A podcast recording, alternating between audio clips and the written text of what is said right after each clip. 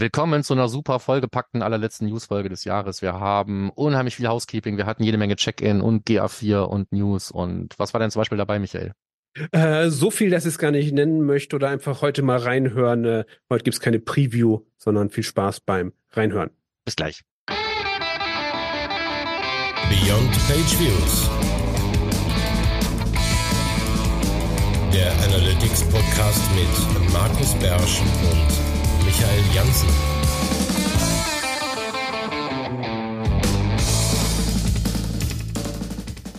Ho, ho, ho und herzlich willkommen zur letzten Folge des Jahres, zumindest mal der letzten News-Folge des Jahres von Beyond Page Views.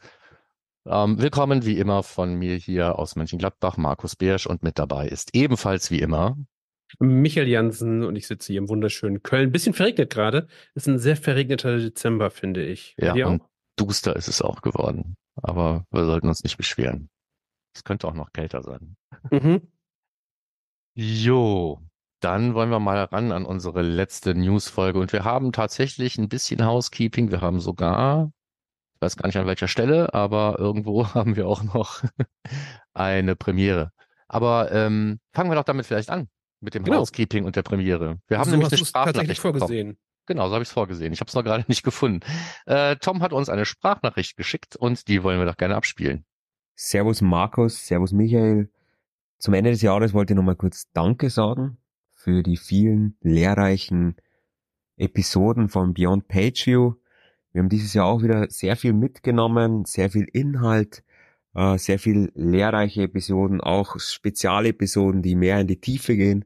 Auch vielen Dank nochmal immer auch für das ganze Aufbereiten.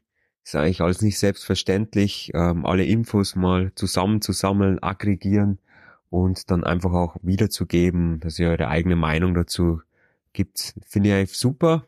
Vielen Dank. Freue mich schon aufs nächste Jahr. Viele tolle Episoden. Vielen Dank. Macht's es gut. Bis bald. Ciao, der Tom. Ja, sehr schön. Ja, finde ich auch. Dem ist kaum was hinzuzufügen. Ähm, vielen Dank, Tom, für deine vielen Kommentare. So ist es. Und wir versuchen dann einfach weiter so am Ball zu bleiben. Aber es ist schön zu wissen, dass eben auch dieses ähm, Aggregieren, wenn man es zumindest kommentiert dazu, tatsächlich einen Mehrwert hat. Das war die Idee hinter den Newsfolgen und nicht einfach nur eine Linkliste rausballern. Ähm, dann machen wir das einfach weiter. Genau. Und du kannst weiter Kommentare ja. schreiben, genauso wie den letzten, den du uns geschrieben hast zum Thema, also mehr oder weniger mit dem Hinweis, ähm, weil wir ja über das äh, Not Track gesprochen hatten ähm, und äh, er richtigerweise darauf hingewiesen hat, dass es Tools gibt, wie zum Beispiel Matomo, die Do Not Track trotzdem eben benutzen, um kein Tracking mehr zu machen, wenn das Signal da ist. Hintergrund da ist oft, ähm, dass wenn man ein Tracking auch ohne Consent hat, möchte man vielleicht trotzdem irgendein Signal haben, mit dem man es ausschalten kann. Und dann gibt es das zum Beispiel dafür. Das ist auch bei vielen anderen von diesen leichtgewichtigen Reporting-Tools da draußen, äh, ist das auch gang und gäbe. Und es ist ja auch nicht verboten. Ne? So. Ähm, nur dafür ist es halt, wie gesagt, eigentlich nicht gedacht. Und dann hat er auch darauf hingewiesen, das hatte ich aber auch selber schon gemerkt, nämlich, dass es eine Matomo User Group Deutschland gibt auf LinkedIn. Okay. Ähm, hat inzwischen 50 Mitglieder. Ja, ich bin mehr oder weniger wie die Jungfrau zum Kinde, äh, bin ich da in eine Admin-Rolle gerutscht. Ähm, insofern weiß ich, dass es diese User Group gibt. Und äh, wir hoffen auf ähm, all euch da draußen, die ihr mit Matomo vielleicht arbeitet, Fragen habt oder eben auch Antworten sodass da ein bisschen Leben reinkommt in das ganze Thema, weil es soll tatsächlich dem Austausch dienen und auch äh, der Vorbereitung vielleicht von irgendwelchen Feature-Requests oder sonst irgendwas einfach ein bisschen näher zusammenrücken. Das ist der Sinn und Zweck der ganzen Geschichte. Die entstehen jetzt gerade in verschiedenen Sprachen, also es soll eben eine Local User Group Germany sein, ähm, Handelssprache Deutsch. Handelssprache Deutsch. Okay, genau. und du und du bist Admin. Du, also verliere ich dich jetzt bei GA4? Bei Google Analytics verliere ich dich jetzt? Oder? Nein, nein, nein, überhaupt nicht. Ich bin einfach nur äh, Admin in dieser Gruppe geworden. Das ist eigentlich, war es gar nicht notwendig, aber es ist ja auch nicht schlimm. Es ist im Moment auch nicht viel Arbeit. Ja. Ähm, aber da kannst du dann ja auch Fragen stellen als Admin für wichtige Sachen, die du nicht weißt. Und äh, das genau. vielleicht zu unserem Projekt, worüber wir noch nicht reden. Aber auf jeden Fall, wir haben eine Veröffentlichung geplant mit einem Partner. Ähm, da passt es ganz gut zu, oder? Oh, dann habe ich noch einen Hinweis gefunden auf einen nun endgültigen Termin. Wir hatten ja mal auch etwas irrtümlich oder ähm, missverständlich darüber berichtet, dass Google irgendwie nur noch zertifizierte ähm, Consent Management Plattformen irgendwie zulässt, wenn XXX. Und dieses XXX hat sich eben nachher herausgestellt, als äh, wenn man AdSense verwenden möchte oder den Ad Manager oder AdMob, dann gilt das halt. Und der Stichtag davon, der ist jetzt klar, nämlich der 16.01.2024. Will sagen, nicht mehr, nicht mehr furchtbar viel Zeit, ähm, wenn man noch seine AdSense-Blöcke retten will und noch keine CMP einsetzt, die Google zertifiziert. Ein Link dazu auch nochmal in den äh, Kommentaren füge ich dann noch hinzu, hatten wir damals auch schon mal, da gibt es so eine Liste, was man alles einsetzen kann, wenn ihr wirklich eine sucht. Die mhm. meisten CMPs, die man kennt, sind inzwischen aber eigentlich auf dieser Liste insofern. Ja, aber 16.01. komisches Datum, oder? Warum komisch? Weil das irgendwie so mittendrin ist im Monat, so irgendwie nicht der erste, also, erste oder. Nö, was ist es denn? Erste, wenigstens, ein, wenigstens ein brauchbarer Wochentag. Äh, das ist ein Dienstag, ja gut, das ist natürlich dann total logisch. Nee, weiß ich auch nicht, ey, keine Ahnung. Okay. Ja, und dann habe ich noch was zum Housekeeping ähm, hinzuzufügen. Und, und zwar ähm, etwas, was ich total gerne empfehle, wenn Menschen zu mir sagen, hey Michael, also gerade in meinen Seminaren haben wir immer so einen so einen Blog drin, wo ich auch über den Consent der Teilnehmenden äh, prüfe, ob das funktioniert und so. Und Markus, du kennst wahrscheinlich das Ergebnis. Meistens klappt es nicht ganz so gut, der Consent bei denen. Und dann sagen die, ja, wie repariere ich das dann? Und dann habe ich inzwischen was zu empfehlen. Dann empfehle ich nämlich deine Consent-Checkliste als E-Book ähm, gibt es unter markusbersch.de slash consentcheck und 20% spart ihr mit dem Code Podcast. Von daher habe ich letztens schon mal jemanden an dich verwiesen, weil die Menschen noch nicht verstehen, wie kompliziert oder komplex oder schwierig es sein kann, den Consent einzubauen und dass man nicht eben kurz in einer Viertelstunde erklärt werden kann. Darum, Markus, dir vielen Dank, dass du das Buch gemacht hast. Ja, und dir vielen Dank, dass du darauf hingewiesen hast. Dann kann ich mir das äh, selbst promoten hier an der Stelle sparen. Ja. Ähm, den ähm, Gutscheincode Podcast bitte alles schön groß schreiben, sonst tut's ja, glaube ich, nicht. Ich weiß es nicht genau. Ähm, und dir danke auch für die Empfehlung. Ähm, es hat nämlich, also ich sag mal, der Verkauf äh, für echtes Geld äh, hat, geht im Moment noch in homöopathischen Dosen, weil ich das äh, ja hauptsächlich eben im Rahmen meines OMX-Vortrags rausgehauen habe und für die Leute gab es da eben sowieso einen Gutscheincode. Und den sehe ich natürlich schon relativ häufig. Insofern habe ich mich gefreut, dass ich nicht umsonst gemacht habe. Ich sehe also, dass da irgendwas passiert, auch wenn das eigentlich nicht so gedacht war und ich das nie wieder so machen werde. Sorry, Oliver, wenn du das hörst. Ähm, aber äh, das ist ein bisschen aus der Not geboren, diese ganze Digistore-Geschichte. Und äh, wenn ihr da eben Bock drauf habt, dann kriegt ihr das dafür schmale Mark und dann noch billiger mit Gutscheincode. 12,90 Euro werden da aufgerufen. Und da gehen noch die Prozente runter. Und dann gehen auch die Prozente runter. Ah, ja, ja, ich glaube, das kaufen wir zu Weihnachten. So, so. ab zum Check-in. Dann kommen wir zum Check-in. Housekeeping scheint sozusagen deine Sache zu sein. Äh, Check-in ist dann meine Sache. genau. Und zwar ähm, die LinkedIn-KPI sind freigestellt und über den Server-Side Google Tech Manager kann man sich da jetzt was zusammenbasteln, um die Conversions an LinkedIn zu schicken. Fand ich cool, fand ich ja. Spannend, habe ich mir dann gleich durchgelesen, was man so machen muss und so. Dann habe ich eine Anleitung gefunden, die eigentlich aus einer Quelle stammte, die eigentlich sonst ganz gut ist. Und dann war irgendwas wie mit, äh, ich muss mir über die API erstmal irgendeinen OAuth-Token selber ziehen und hier und da und dort. Auf jeden Fall sehr, sehr, sehr, sehr anstrengend. Ähm, das war dann, habe ich gesagt, habe ich reingeschrieben, auf einem Bein nackt durch einen brennenden Reifen springen ist einfacher, als die LinkedIn-KPI zu implementieren. Und dann zwei Tage liegen lassen und dann nochmal probiert und dann war es auch einfacher, weil es dann entweder anders war oder aber ich den anderen Weg nicht gefunden hatte vorher. Du hast auch schon eingebaut, oder? Ich habe es auch schon eingebaut. Ich habe mit mit diesen Reifen nicht auseinandersetzen müssen, habe aber gehört, dass also gerade am Anfang der Prozess noch scheißer war, als er jetzt im Moment mhm. ist. Insofern hast du wahrscheinlich ganz tief reingegriffen, ganz am Anfang. Und das funktionierte. Ähm, ich habe es auch implementiert eben im Auftrag eines Kunden, der mir auch diesen äh, äh, das Austoken relativ problemlos nach wenigen Stunden anliefern mhm. konnte. Insofern kann der entweder unheimlich gut durch Reifen springen oder es geht jetzt einfacher. Nein, nein, du kannst ähm, das jetzt kann direkt Oberfläche senden. Ne? Sollte einem auch klar sein. Es ist jetzt nicht die Facebook-KPI, wo man Events aller Art hinsenden kann oder sowas, also Page-Views oder sowas. Das gibt's nicht. Ne? Es werden also wirklich nur Conversions darüber versendet. Da springe ich mal gleich rein in das Thema, wo du sagst, der Page-Views nicht. Ähm, für mich macht die KPI relativ wenig Sinn in dem Zusammenhang. Von daher würde ich, also könnt ihr gerne was in die Kommentare dazu schreiben. Also ich sende auch Pageviews als Events, damit die sinnvoller ist als jetzt. Äh, ist halt ein, äh, hat die Seite besucht Event. Und das ist ja durchaus interessant, wenn du Anzeigen schaltest. Müsst ihr wissen, ob es ankommt und dann ist das die bessere Alternative, meiner Meinung nach. Ja, was ich meine, ist, dass du aus dem Browser im Moment einfach mehr Signale generieren kannst als über den serverseitigen Weg, so wie ich ihn verstanden habe, jedenfalls bisher. Standardmäßig ja, aber du kannst natürlich auch einfach selber ein Pageview schicken. Ja, ja, genau, das musst du dann eben Musst du halt alles selber, jedes einzelne Event selber registrieren und äh, ja, bisschen umständlich noch. Ähm, okay. Gut. Und du hast letztens, wir hatten uns irgendwas, ähm, ich weiß nicht, wo wir uns unterhalten hatten oder wo das war, und da hast du äh, Measure Slack erwähnt. Ja. Äh, Also ich lese das schon lange. Also ich bin da registriert, ich habe da mal viel mitgelesen, auch mitgeschrieben und so. Aber irgendwie habe ich da irgendwie, ist das immer so viel und so. Und da wollte ich mir fragen, geht da was? Ist das gut oder ist das eher so, ähm, wenn GR4 eine Änderung veröffentlicht, wird darauf rumgebasht ohne Sinn und Verstand? Nein, gar bei nicht. den Conversions? Nee, nee, nee. Also ähm, der Kanal ist prima, es ist nur nichts zum Lesen.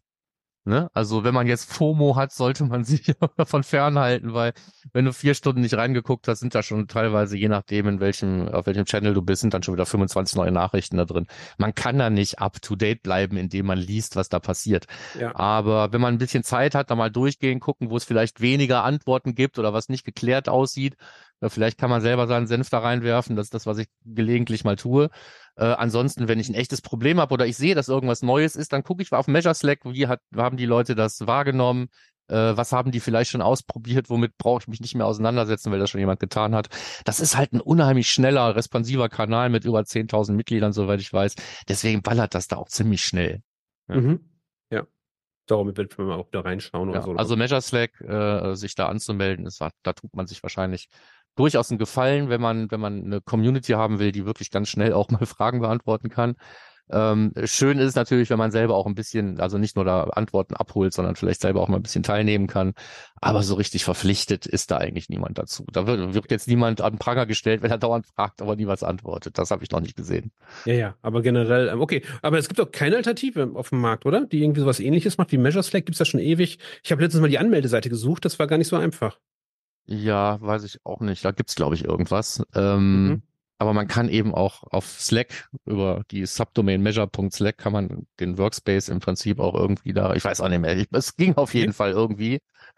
Ähm, Früher musste man sich anmelden und wurde dann irgendwann freigeschaltet oder so. ja, das ist jetzt, glaube ich, immer noch so. Aber ähm, äh, wie auch immer, es gibt natürlich auch andere Communities. Auf jeder Plattform gibt's ja irgendwie was, ne? Und es gibt ja auch ein paar größere GTM und GA4-Communities dann auch irgendwie auf Facebook, wenn man Facebook überhaupt noch wahrnimmt. Und ähm, es wird auch LinkedIn-Gruppen geben, irgendwelche. Aber Measure Slack Ja, ist ja, halt aber ich meine eine relevante. alt. und immer noch wirklich sehr lebendig. Und deswegen wüsste ich nicht, warum ich ja jetzt noch eine andere aufmachen muss. Und jetzt nächste Thema schon. Ähm, BigQuery ist ja, nutzen ja viele inzwischen. Ich weiß nicht, wie das bei dir ist, ob viele das bei dir schon exportieren von deinen Kunden und so und damit was machen und äh, darum hier mal Wenige. kurz. Äh, ja, oh, genau, wenige und auch wenig auskennen. Ich hatte letztens den Fall, wo dann jemand äh, die Echtzeitdaten anschauen wollte und dann äh, direkt auf die große BigQuery-Tabelle gegangen ist äh, mit dem äh, nativen Plugin und mit jeder Abfrage dann irgendwie äh, ein, zwei 30 Euro Dollar an. Kosten, ein, zwei Euro an Kosten produziert hat, weil es halt auf die gesamten letzten x Tage ging. Äh, und das kann teuer werden. Je öfter das, wie bei jedem Aufruf des Dashboards, gerade wenn ich dann nicht, äh, nicht zwischenspreche oder so, kann das schon sehr, sehr umfangreich werden. Jede Abfrage, jedes Ändern, das rum. Bitte seid vorsichtig mit dem, was ihr macht, BigQuery. Gerne auch ein Budget einstellen. Mein Tipp, Budget einstellen für jeden Nutzer oder dann generell fürs Projekt, damit BigQuery da nicht aus den Rudern läuft. Gerade mit dem neuen, was nachher in den News, glaube ich, kommt. Habe ich das reingeschrieben? Genau, wir haben was in den Ja. News auch dazu, Stimmt, wie man GR4, mal so, genau. wie man auch mal berechnen kann, zum Beispiel, wie teuer das dann auf die Dauer wird, auch wenn man die Daten gar nicht bewegt, sondern einfach nur speichert. Ja, Ja. Also das, das Thema haben wir gleich nochmal auf dem. Ja.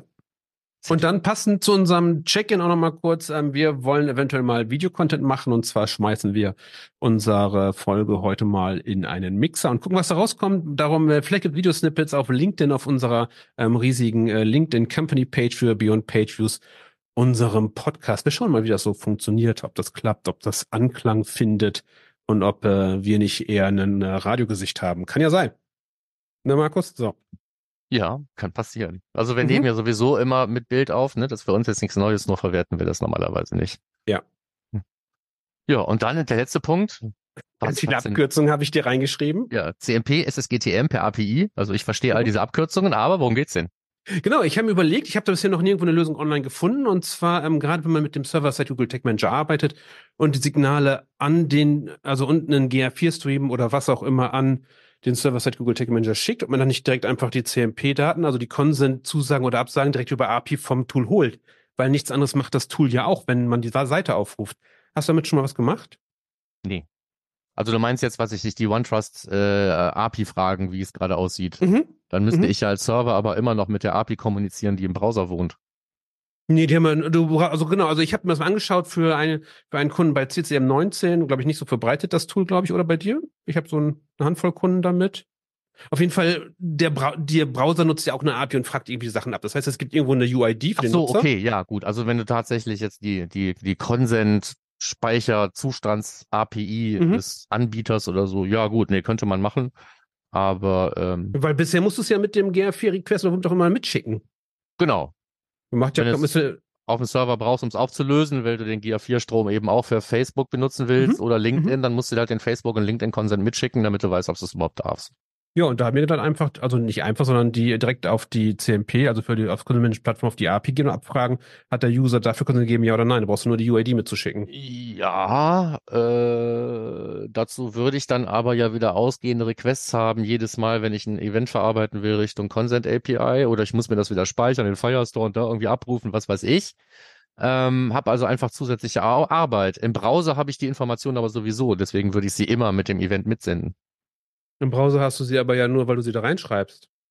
Ja, aber im Browser muss ich sie ja eh kennen, sonst kann ich im Browser ja nicht arbeiten. Wieso musst du sie im Browser haben? Wenn du, wenn du das Facebook, nur- also du brauchst ja nur sozusagen die UID und der Rest, den brauchst du ja gar nicht im Browser mehr dann zu haben. Wenn du alles mit dem Server-Side Google Tag Manager laufen lässt, Ja, aber äh, woher weiß ich denn, ob ich überhaupt mein Face, mein, mein, mein, mein, mein GA4-Tagging ausspielen darf, um etwas an meinen Server zu senden? das wäre das Einzige. Ne? So. Aber und dann muss ich, ansonsten muss ich, Facebook muss ich ja eh andere? fragen. Dann kann ich den anderen Mist gleich mitschicken. Selbst wenn ich im Browser sonst nichts anderes mehr hätte, wenn ich kein Facebook-Pixel im Browser hätte oder sonst irgendwas, würde ich das ja, glaube ich, immer noch tun wollen müssen. Also es gibt natürlich Szenarien, wo ich mit einem proprietären Request-Format arbeite, wo ich, ne, so, wo ich das Mhm. vielleicht alles tatsächlich nicht brauche.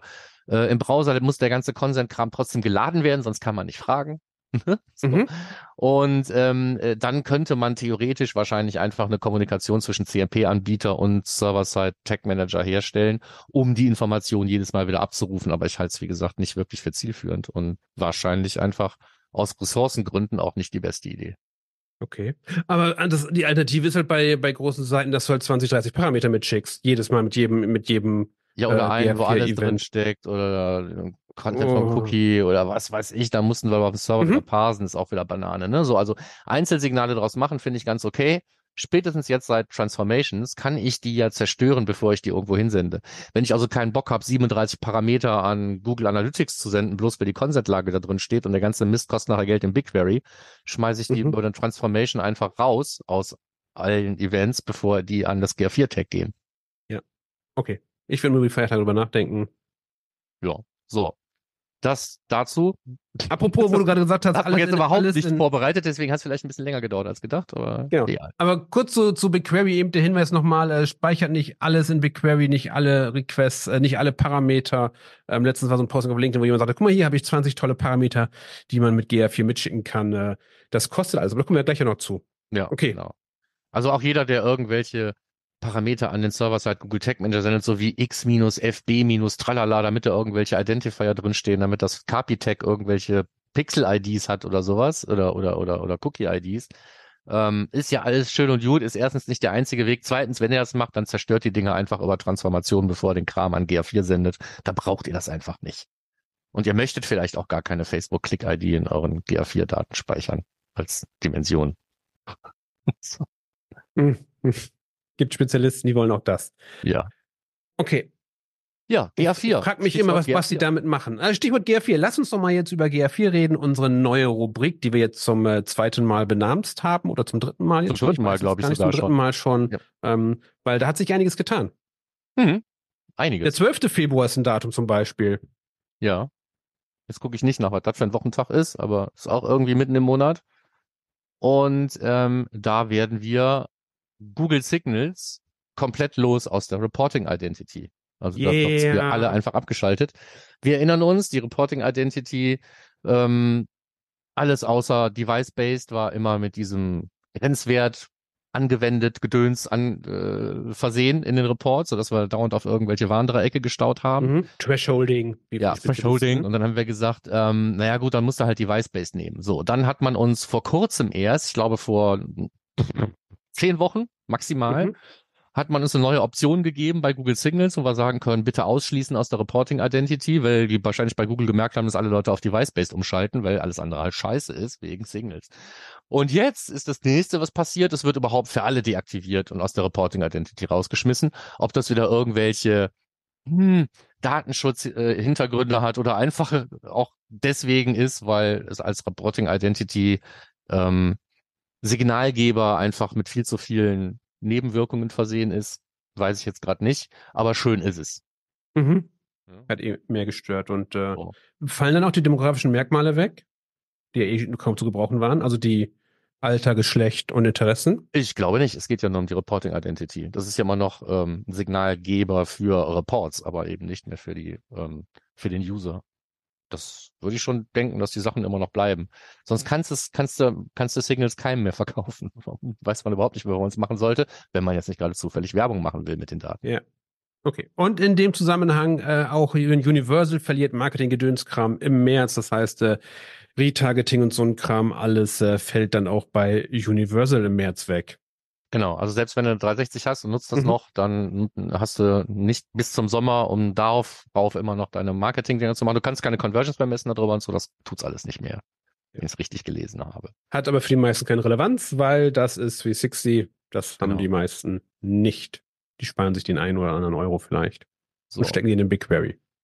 Dafür kriegen wir jetzt alle Enhanced Conversions auch in Google Analytics 4. Was heißt das denn, Markus? Was sind Enhanced Conversions? Enhanced Conversions sind die Conversions, die man aus dem Google Ads Universum kennt und wo man äh, gehashte personenidentifizierbare Informationen daher nimmt und die zusätzlich äh, mit an die Conversion dranhängt, um die anzureichern. Mit dem Ziel, die Attribution zu ermöglichen, auch dann, wenn zum Beispiel gar keine Google Click ID mehr da war oder die nicht mehr zugeordnet werden konnte oder alle anderen Referenzen irgendwie fehlschlagen, dann hat man immer noch die Hoffnung, dass auf der anderen Seite, im Fall von Google Ads eben zum Beispiel Google, ähm, aus dieser gehashten E-Mail-Adresse herausfinden kann, wer das gewesen ist, weil man einen Hash in seiner eigenen Datenbank findet und weiß dann eben, welche E-Mail-Adresse dazu gehört und dann weiß man eventuell auch, auf welche Anzeige der vorher geklickt hat und kann die Conversion dann immer noch zuordnen. Das Zum in der Nutshell ist das nur ein Hash, ne? Enhanced Conversions. Zum Glück ist es nur ein Hash, genau. ähm, ähm, es geht aber schon damit los, dass man bei den meisten diesen, es gibt ja einen variablen Typ dafür, da musst du im Moment, soweit ich weiß, immer noch erstmal eine ungehashte E-Mail-Adresse reinkriegen und in einem Client eine ungehashte E-Mail-Adresse zu haben, um die da reinzutun, damit das Ding die hashen kann, bevor sie weitergesendet werden, ähm, brauchst du halt ungehashte E-Mail-Adressen im Data Layer oder so. Das ist eigentlich schon ziemlich Banane.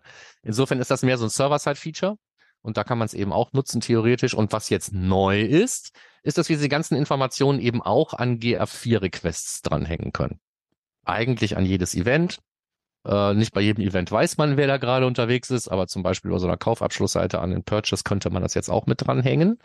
Und es würde dann eventuell auch dazu führen, dass wir, und das ist jetzt das Neue daran, eben nicht nur diese Daten auch für unsere Werbe Kontrollmaßnahmen verwenden können, also äh, über Bande an Google Ads weitergespielt, sondern wenn ich es richtig verstanden habe, sollen wir dann die, auf dieser Basis modellierte Conversions auch direkt in GA4 sehen können, unabhängig vom Kanal. Wenn wir das tun. Das ist natürlich trotzdem immer noch das gleiche Datenschutzproblem wie vorher auch. In den Data Layer würde ich sie nicht schreiben, aus tausend Gründen, also ungehasht. Ne? Selbst der Hash ist ein Problem, aber es ist immer noch nicht ganz so schlimm wie eine ungehashte E-Mail-Adresse ähm, weil wir ja wissen, dass viele Pixel einfach hingehen und nehmen sich einfach den ganzen Data Layer mit und senden den auch erstmal mit nach Hause. Weiß man nie, was man damit noch alles anfangen kann. Und dann bleibt das eigentlich ein Feature, was man nur auf Serverseite benutzen kann und natürlich sowieso nur mit Consent. Mhm. Ja, aber so wie das Facebook und alle ja auch schon machen. Auch schon. Genau. Ist ja nichts Neues, von daher. Ja, nee.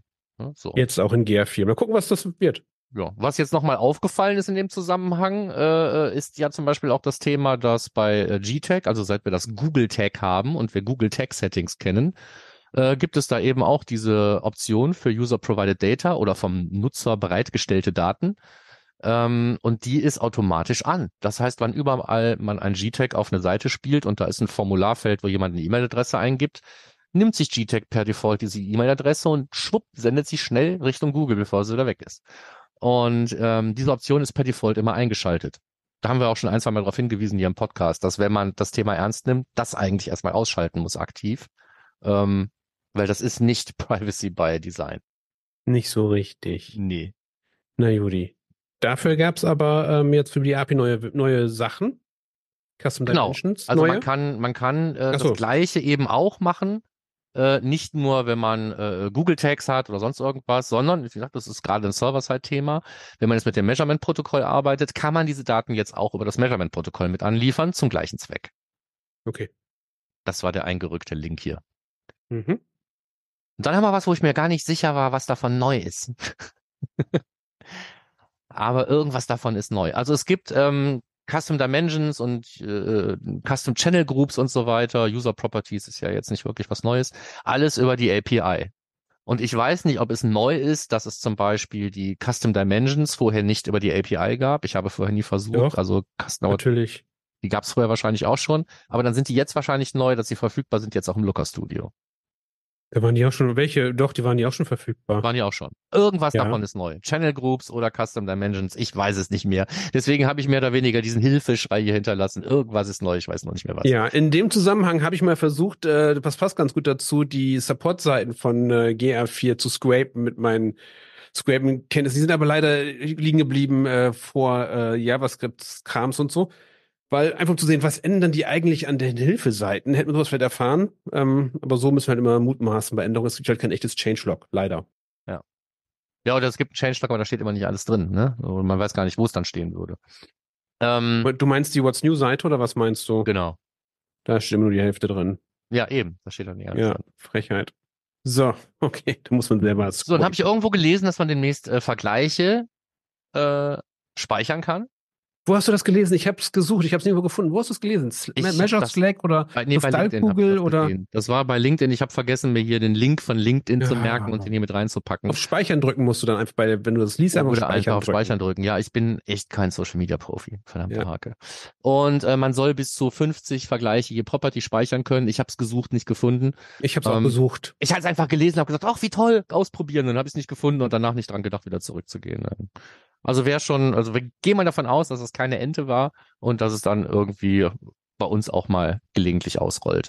Es wäre ja mal aber Zeit. du meinst nicht Vergleiche als Exploration speichern, oder? Nein, ich meine die, nee, das ist eine andere Geschichte. Ich meine tatsächlich die Comparisons oder Vergleiche, die man oben hinzufügen kann, da wo wir früher Segmente hatten. Mhm, mhm, mhm.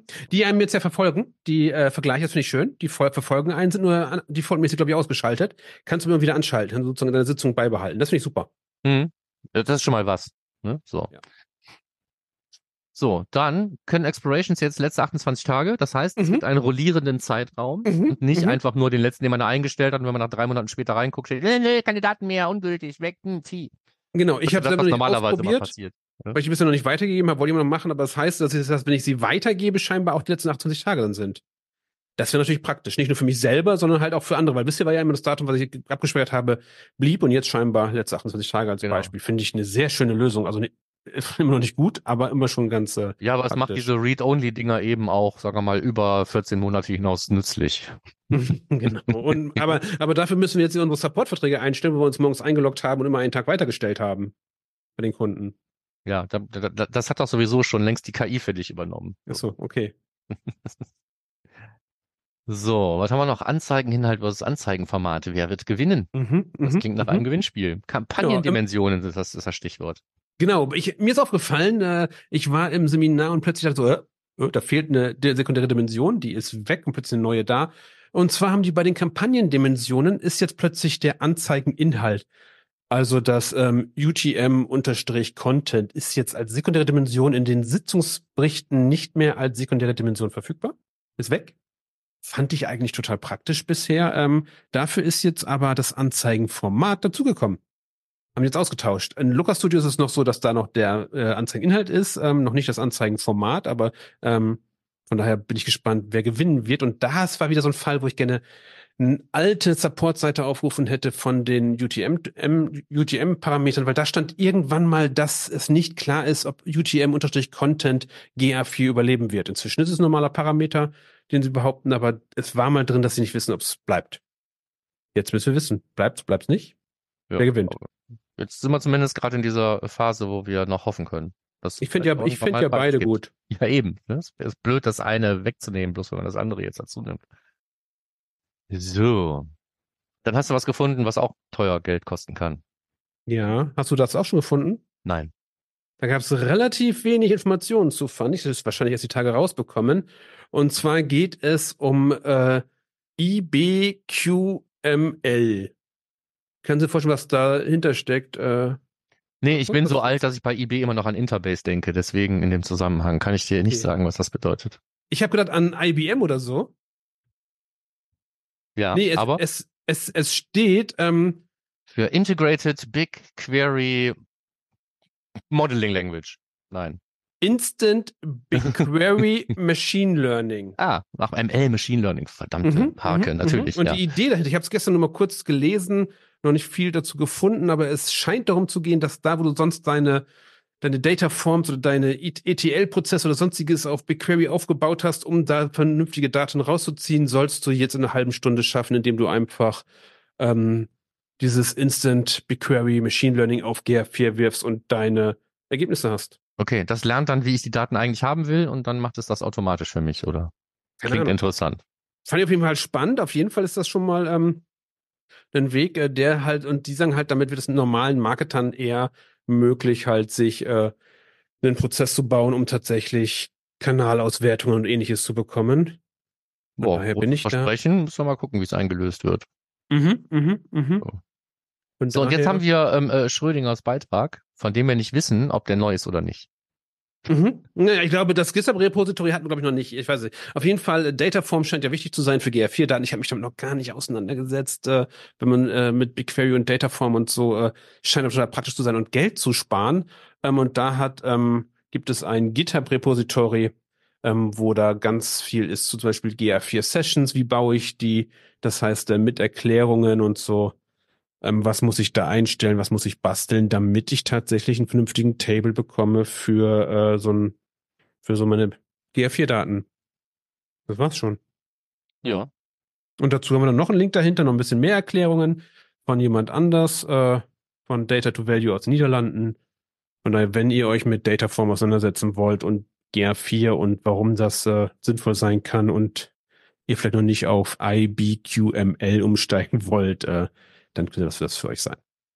Vielleicht ist es auch so ein äh, Feiertagsprojekt. Markus, wie viel, wie viele Stunden hast du schon verplant von deinen Feiertagsprojekten? Äh, Ich bin bei minus X, also ich habe einfach schon zu viel vor. Ähm, Ich muss das alles am besten streichen, weil Ja. Und vorne nochmal anfangen, auf dem weißen Blatt Papier nochmal anfangen. Okay, damit werden wir erstmal durch, so grob Genau. mit GA4. ja, das hat uns aber auch einige Zeit gekostet. Mal gucken, ob wir jetzt durch die Fundstücke hasten können. Schauen wir. Ja, du, du, du drückst hier so auf die, auf die, auf die, auf die, was, auf die, nicht Tränendrüse, auf was drückst du denn?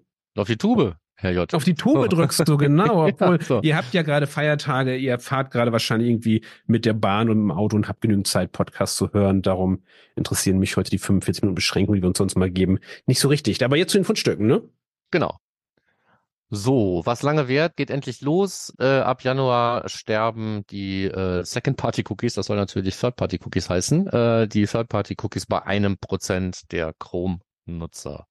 Und dann ist irgendwann dann äh, März, nächster Meilenstein und tralala. Mhm, Jedenfalls mhm. dieses Jahr geht's denen ja an den Kragen und dieses Face-Out beginnt jetzt und dazu hatten wir letztes Mal auch schon mal was ähm, gepostet, wie man gucken kann, was, wann, wie, wo irgendwie ähm, davon betroffen sein könnte. Und äh, jetzt haben wir nochmal einen Blogbeitrag mit diesem Face-Out, dem Countdown. Ja. So, dann die nächste Zahl eigentlich, die nehme ich gleich mit.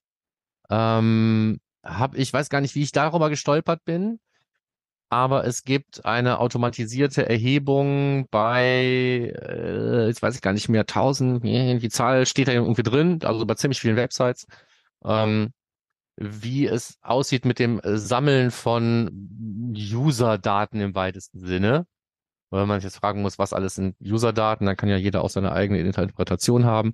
Ähm, aber laut dieser Studie sammeln halt 65,4 Prozent aller untersuchten Websites auch dann die User-Daten, wenn es keine Zustimmung dazu gegeben hat.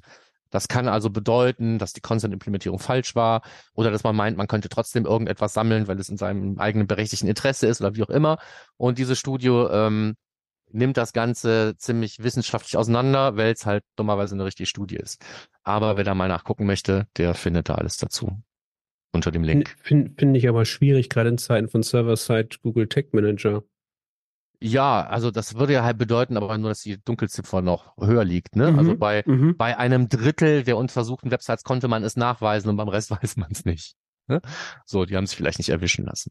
Ähm, das bedeutet aber eben auch, und das stützt meine These, dass ähm, äh, ich habe ja selber dann auch in, in meinem Vortrag auf OMX habe ich gesagt, dass für, nach meinem Bauchgefühl 80 Prozent aller Content-Implementierungen äh, spätestens, wenn man etwas strengere äh, Maßstäbe anlegt, in irgendeiner Art und Weise falsch sind oder Mhm. ähm, nicht nicht unbedingt im Sinne von dass äh, die den Datenschutz mit Trü- Füßen treten, aber die verzichten vielleicht unfreiwillig auf Daten, die man eigentlich erheben könnte. Also je nachdem, aus welcher Perspektive man draufschaut, findet man eigentlich in acht von zehn Setups irgendwo einen Fehler. Ja, ich habe gehört, es gibt zum äh, Consent-Check so noch so eine so ein E-Book mit Checkliste und so. Hast du da was von gehört? ja, genau. So, da hat es ja darauf hingewiesen. Und genau um Genau. den Kontext geht das. Ne? So, also das ist jetzt nicht wirklich von der Hand zu weisen, dass das echt ein Problem ist bei den meisten Setups. So, Apropos Consent hat ähm, eTracker jetzt verkündet, dass es eine integrierte Consent-Management-Plattform gibt. Äh, ich persönlich halte nicht viel davon, wenn Tracking-Software eine eigene CMP innehat. Ja. Ich auch nicht, aber ich habe ja beim Lesen fast mein Old Spice verschüttet. Ähm, ich dachte ja eigentlich, beim E-Tracker passiert jetzt nicht mehr großartig viel, äh, funktionsmäßig. Äh, und dann kommen die da ähm, ganz überraschend äh, mit, ne- mit, mit, mit so einem Feature daher. Ähm, ich habe auch nur den Newsletter gelesen, der ist hier auch verlinkt. Ich habe mir das Feature noch nicht angeschaut. Gerade jetzt, wo an CMPs ja noch erhöhte Anforderungen gestellt werden, um Google zertifiziert zu sein, wenn es einen da interessiert, wahrscheinlich nicht. Ähm, oder eben um den Consent-Mode sauber auszuspielen, damit man seine Marketing-Tags und tralala. Aber wenn ich jetzt sage, ich biete eine CMP an, dann muss die ja mehr können als nur den E-Tracker. Dann ergibt gar- gar keinen Sinn. Äh, insofern spannendes Thema, finde ich. Bei E-Tracker gibt es jetzt demnächst eine CMP. Und es ist dann eben auch integriert in die Suite, ähnlich wie man das von Pivot Pro vielleicht kennt. Ne? Auch da musste man ja jetzt irgendwie handeln und das eigene eher einfache Tool gegen ein etwas komplexeres nochmal ergänzen. Werden wir sehen, was dabei rauskommt. Ja, und dazu ganz kurz, äh, es geht alles automatisch, Markus. Hinzugefügte also- dritte Tags werden automatisch über das Consent-Management gesteuert und müssen dort nicht nachgepflegt werden. Ja, gut. Ja, wenn, das- wenn, eTracker. wenn, Automatisch, alles automatisch. Dann ist das alles wahrscheinlich auch gleich in der richtigen Kategorie oder so. Ne? Spannend. Automatisch finde ich immer schwierig. Bei allen Tools, ich finde automatisch bei allem schwierig. Ja, ja, auf jeden Fall. Finde ich das spannend. Und ähm, um das Triple zum Thema Consent irgendwie voll zu machen, gibt's hier noch einen dr- dritten Beitrag zu dem Da Thema. habe ich mich gewundert. Da habe ich mich auch gewundert. Dass Warum? es ähm, zwei Plugins gibt, äh, das meinst du jetzt gerade, ne? ja, genau. Dass es zwei Plugins gibt äh, für den Server-Side Google Tech Manager, die beide nahezu das gleiche machen von zwei verschiedenen Menschen. Nee, die sind ja gar nicht für den Server-Side Google Tag Manager. Die sind ja so. beide für den Client Entschuldigung, Google stimmt. Tag Manager. Sind beide für einen Client-Side. Ich habe mich. Ja, äh, weil es ja auch lassen. tatsächlich um das nochmal Wiederholen von Dingen im Data Layer geht. Also Mhm. ganz von vorne angefangen. Ähm, eine der größten Probleme, die wir haben, wenn es um Consent geht, ist oft das Thema Race Conditions. Ne? So, dass also einfach die Reihenfolge der Dinge im Data Layer nicht so ist, wie wir es gerne hätten. Irgendwelche E-Commerce-Events finden statt. Wir wissen aber noch nicht, ob wir Consent haben. Dann müssen wir darauf warten, bauen Triggergruppen, tralala. Und dann sind die schon wieder leer, wenn sie dann, wenn dann Consent ist, ist der E-Commerce schon wieder leer, weil schon Genau. wieder einen, äh, Überschrieben, andere Items drin, weiß der Geier, es können tausend Sachen schiefgehen. Und ähm, das, was haben wir auch schon mal drüber geredet, im ähnlichen Zusammenhang, was man natürlich auch machen kann, ist, man geht durch den Data Layer und wiederholt einfach die Events, von denen man weiß, dass man die jetzt verarbeiten darf und nimmt dann eben frische Daten und kann die nochmal neu verarbeiten. Und das habe ich auch schon in ein paar Setups genutzt, aber irgendwann ähm, hatte ich gedacht, äh, als ich es zum dritten Mal nicht mehr wusste, wo ich zuletzt verbaut habe, um mir das HTML-Tag irgendwie rauszusuchen, habe ich gedacht, das musst du jetzt mal irgendwie äh, dir auf GitHub irgendwo ähm, unter, unterbringen. Und dann kannst du auch den ganzen Weg gehen und machst dann gleich ein Template draus. Also habe ich ein Template draus gemacht, das Ding heißt Data Layer Event Repeater und ähm, mehr oder weniger zeitgleich zu dem Ding, wo ich das gebaut habe, hatte ich dann auf LinkedIn gesehen, dass ähm, äh, es geteilt wurde, dass bei Morstade eben auch das gleiche Ding mehr oder weniger äh, auch vor ein paar Wochen schon entstanden ist und den Namen Backtrack hat. Das heißt also, es gibt zwei Dinge, die mehr oder weniger echt zeitgleich entstanden sind, wahrscheinlich, weil wir alle mit den gleichen Problemen uns immer rumschlagen. Und ähm, jetzt haben wir zwei Dinge, die das gleiche Problem lösen. Ich kenne meins natürlich besser als das andere, aber ich denke, die werden beide mehr oder weniger auch vergleichbar sein in dem, was dabei rauskommt. Und äh, dann habe ich dazu eben auch, um das ganze Thema Race Conditions nochmal genauer unter die Lupe zu nehmen, auch ein YouTube-Video gemacht und das soll auch verlinkt sein in unseren Show Notes. Und dann sind wir, glaube ich, jetzt mal durch, was Consent angeht. Hast du da auch äh, B-Roll-Bilder drin oder Videos in deinem YouTube-Video? Ja, Von Mario Videos- Kart? Videos. Von Mario Kart, wie die sich überholen, wie in der Race Condition oder sowas? Nein, habe ich nicht. Schade. Aber ich habe eine lustige Illustration zu dem Thema, Okay. wo mir Dolly geholfen hat, das zu malen. So, dann ähm, Pivik Pro. Auch dein Thema, oder? Mehr oder weniger, würde ich sagen. Da mache ich eigentlich nichts mit mit Pivik Pro. Ja, aber das geht ja vielen anderen nicht so. Die machen da was mit. Ja, ja, und ja, ja. darum- dann- ja. wollen dann geschult werden und es, wir hatten ja auch schon mal gesagt, dass es eben diese Academy gibt, wo man gerade so für diese Einsteigerthemen Informationen hat und jetzt gibt's eben auch weiterführende Videoschulungen zu dem Thema, eine Masterclass von Marketers und ähm, die wollen wir hier auch gerne verlinken. Ich habe jetzt gerade so ein paar Leute, die sich auch so richtig einarbeiten in das Thema und für die kam das gerade auch goldrichtig. Insofern gilt das vielleicht ja auch für euch und Mhm. dann habt ihr hier die weiterführenden Videoschulungen zu Pivik Pro als Link in den Show Nur- Notes. Nur gegen E-Mail gibt's die Schulungen übrigens. Ja, das das ist doch nicht. nicht so schlimm, finde ich. Naja. So. Die Okay. meisten, die die Schulungen brauchen, haben ihre E-Mail schon bei Pivik Pro abgegeben, weil die sich ein Pivik Pro Konto geschossen haben. okay. Das ist die Hürde gering, würde ich. Ja, aber gerade dann sollte es auch egal. Dann kann man es auch Ja. freigeben. Egal. So, okay. Dann, huch, schon wieder CMP, aber aus einer anderen Perspektive. Ja, aus der illegalen Perspektive. Aus der illegalen Perspektive. Mhm, mhm, mhm. Ich jetzt einmal so. Also du meinst Conversion-Optimierung oder Varianten von, äh, von Zustimmungsdialogen zu testen ist aus irgendeinem Grund illegal oder wie? Mhm, dann das optimierst verstehen? du ja. Dann versuchst du ja den Nutzer zu beeinflussen. Das ist ja sozusagen dann vorhanden. Und dadurch, ähm, meiner Meinung nach darf man das nicht, würde ich sagen, behaupten. Also, Ja, illegal heißt ja, es gibt irgendein Gesetz, gegen das ich dann verstoße.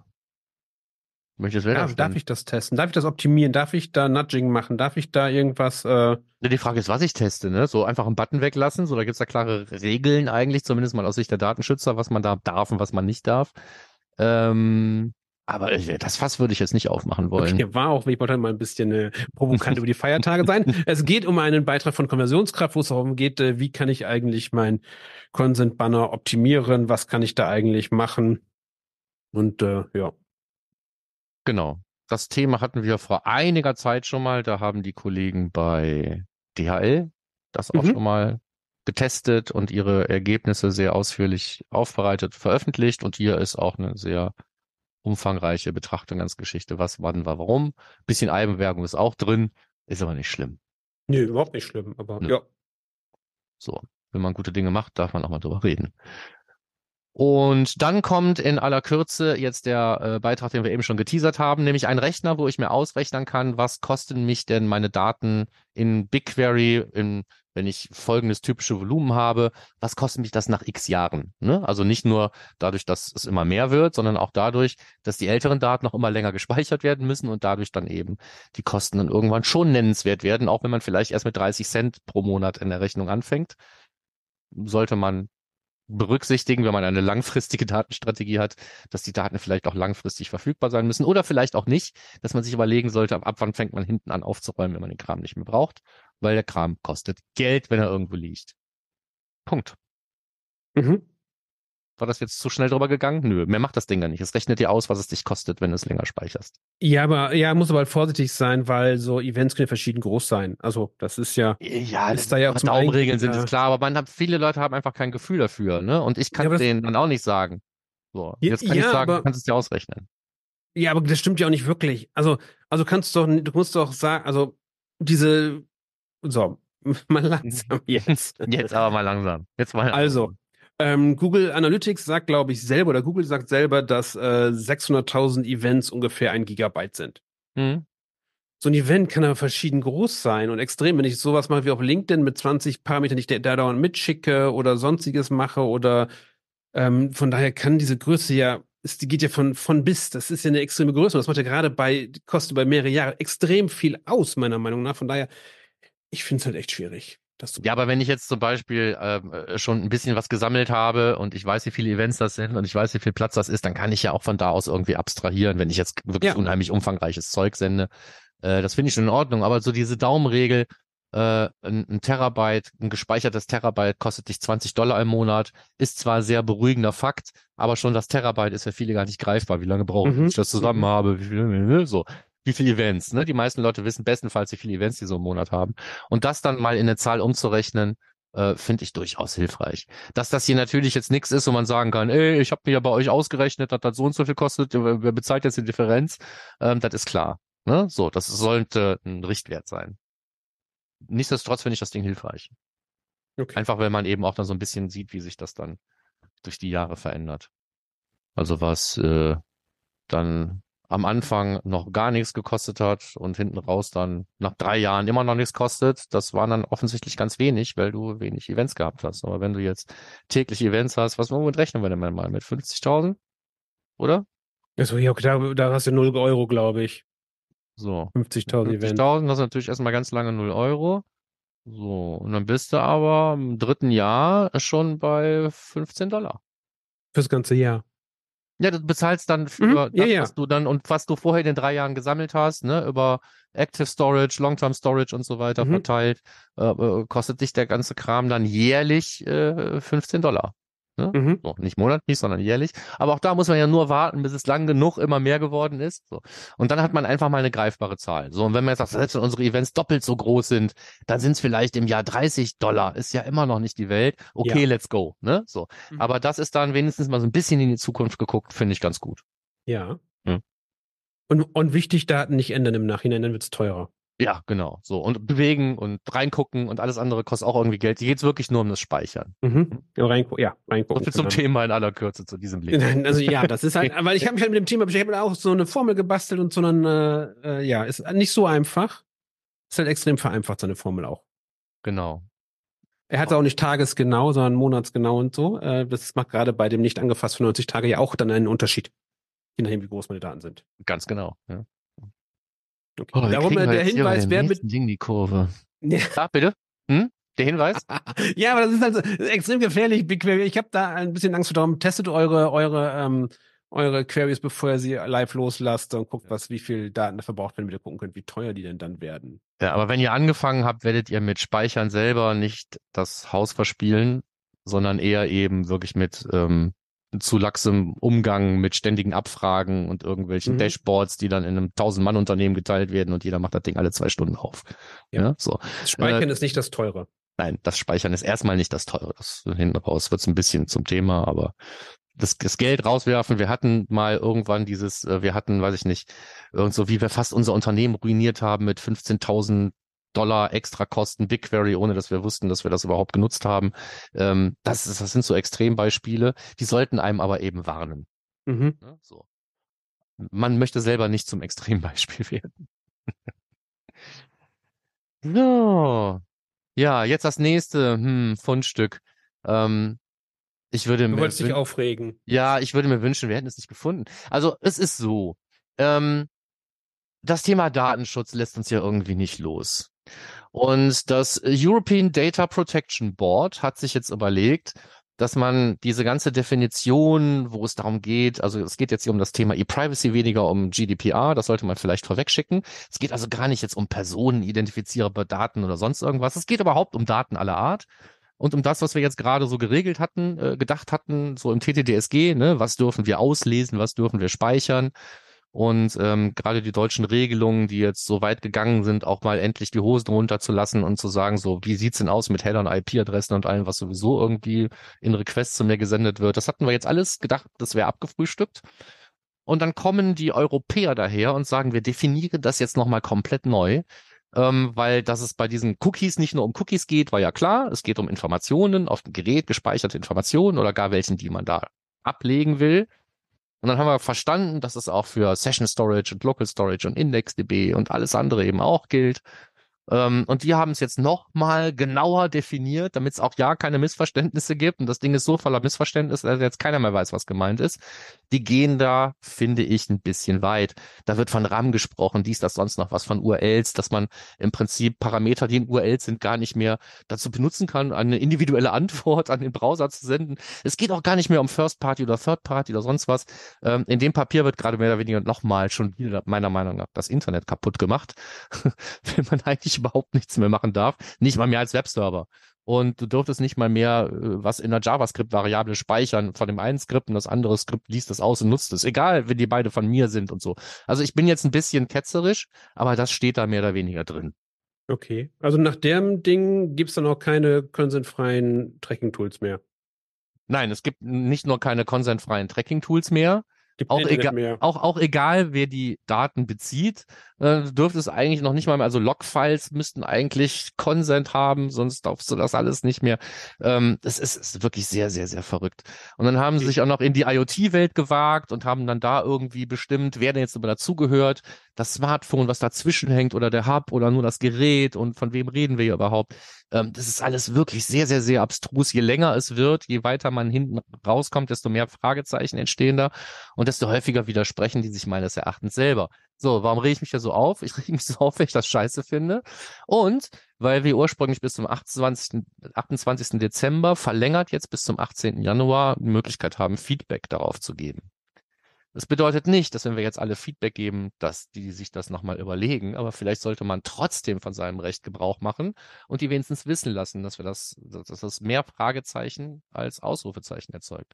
Stellt eure Fragen, lest es durch, überlegt euch, was es bedeutet für euer Produkt. Es geht auch gar nicht mehr um Tracking, es geht eigentlich schon eigentlich um Websites. Eigentlich kannst du WordPress nicht mehr betreiben, wenn du das wirklich nach den Buchstaben genau nimmst, was da steht.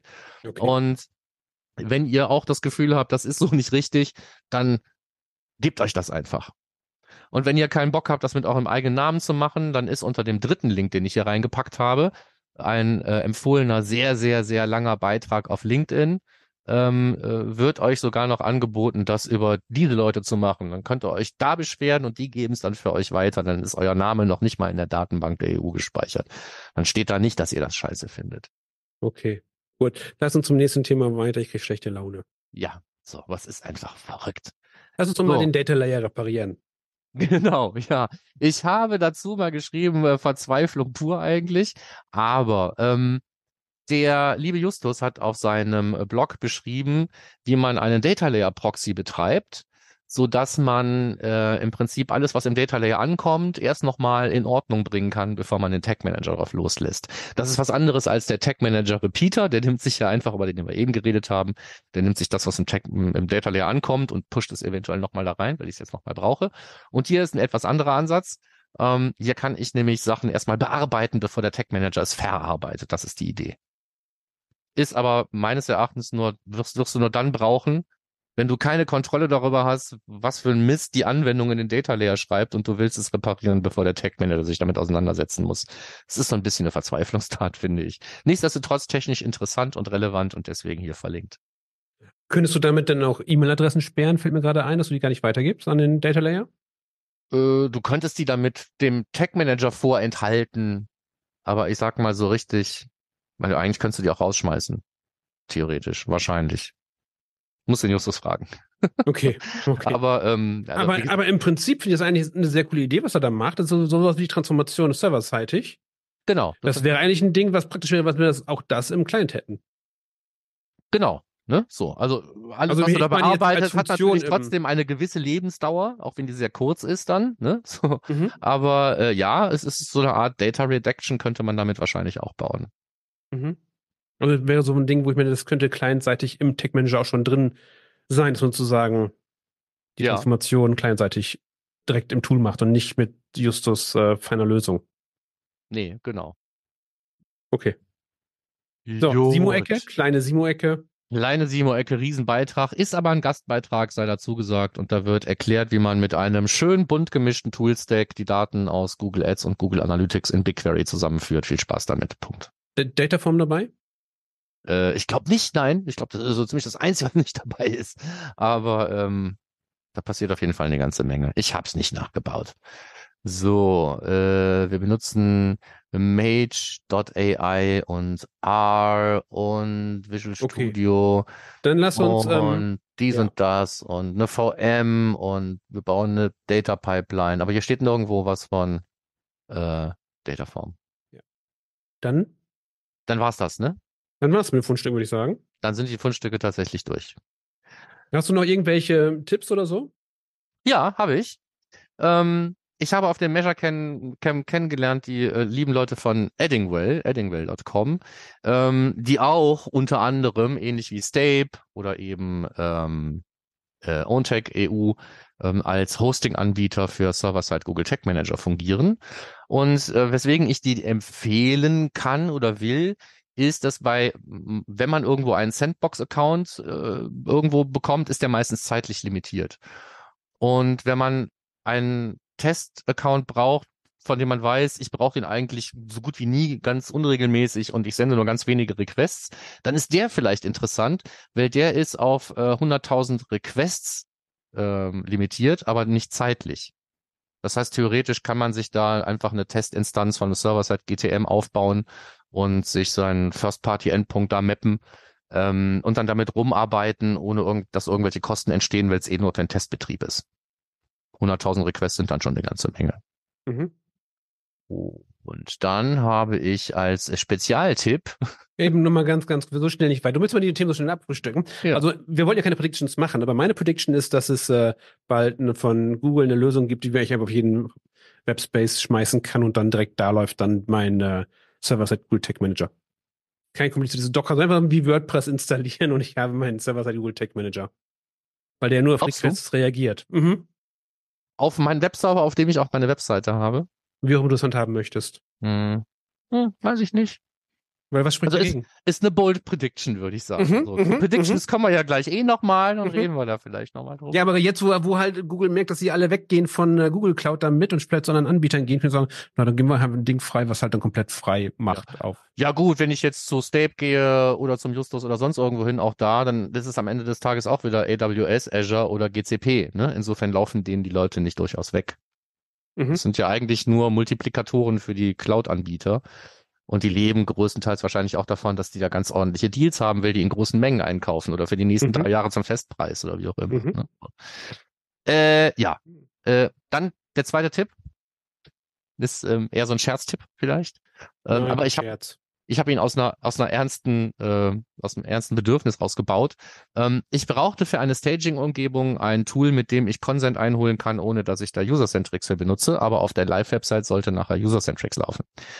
Ähm, also habe ich ein paar Zeilen JavaScript zusammengefummelt, die ich als HTML-Tag ausgespielt habe auf diesem Stage äh, Staging-Container ähm, der mir dann eben irgendwelche User-Centrics-Events da reingeballert hat. Und dann hat irgendwann hatte ich dann einen einfachen Dialog und dann hat es mich irgendwann erwischt.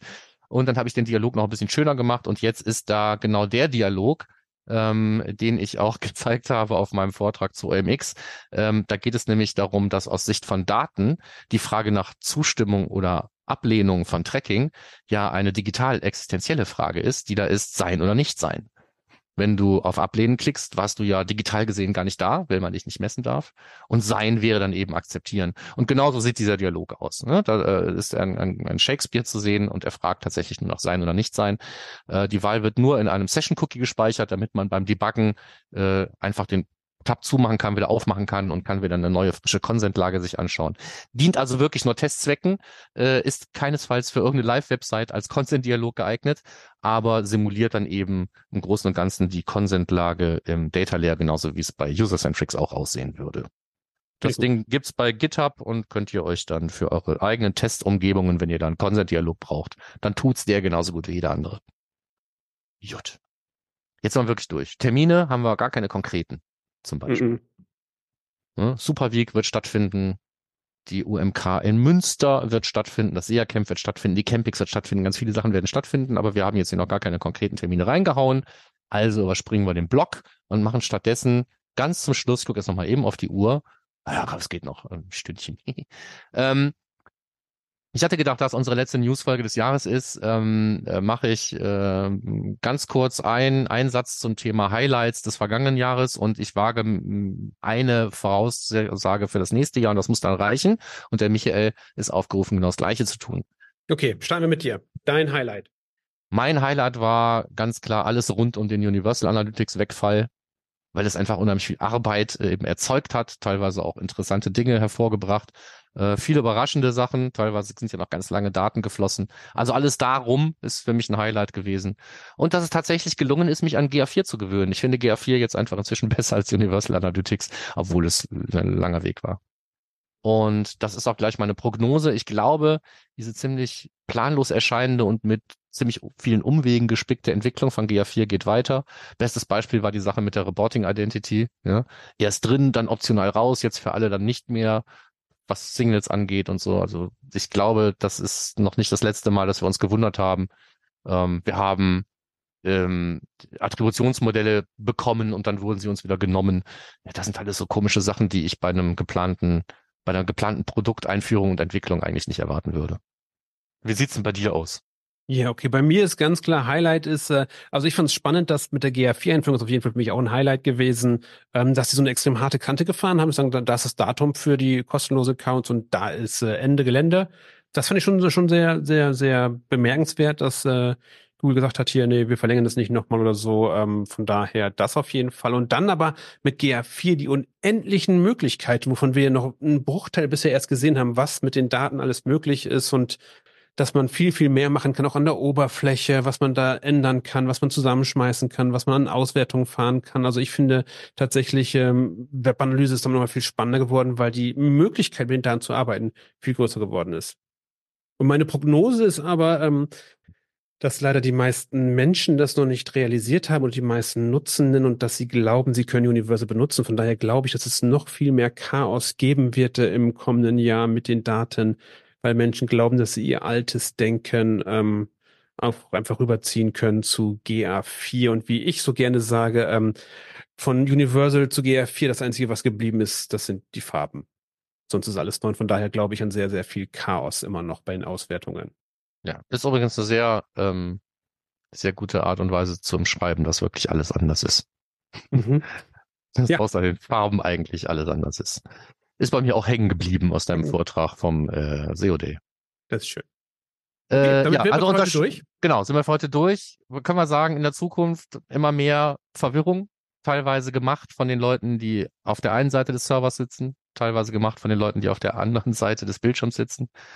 Und ähm, in diesem Sinne werden wir auch Themen finden im nächsten Jahr, hoffe ich.